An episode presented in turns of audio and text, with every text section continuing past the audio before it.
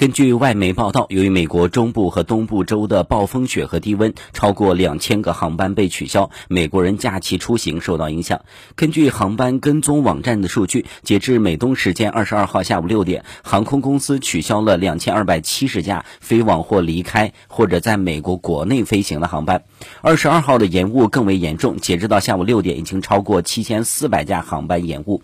美国国家气象局发布消息称，这场暴风雪将在美国的大。部分地区持续到本周末。根据该局消息，由于强大的北极风逼近，美国东部和中部地区预计将会出现严重的降温。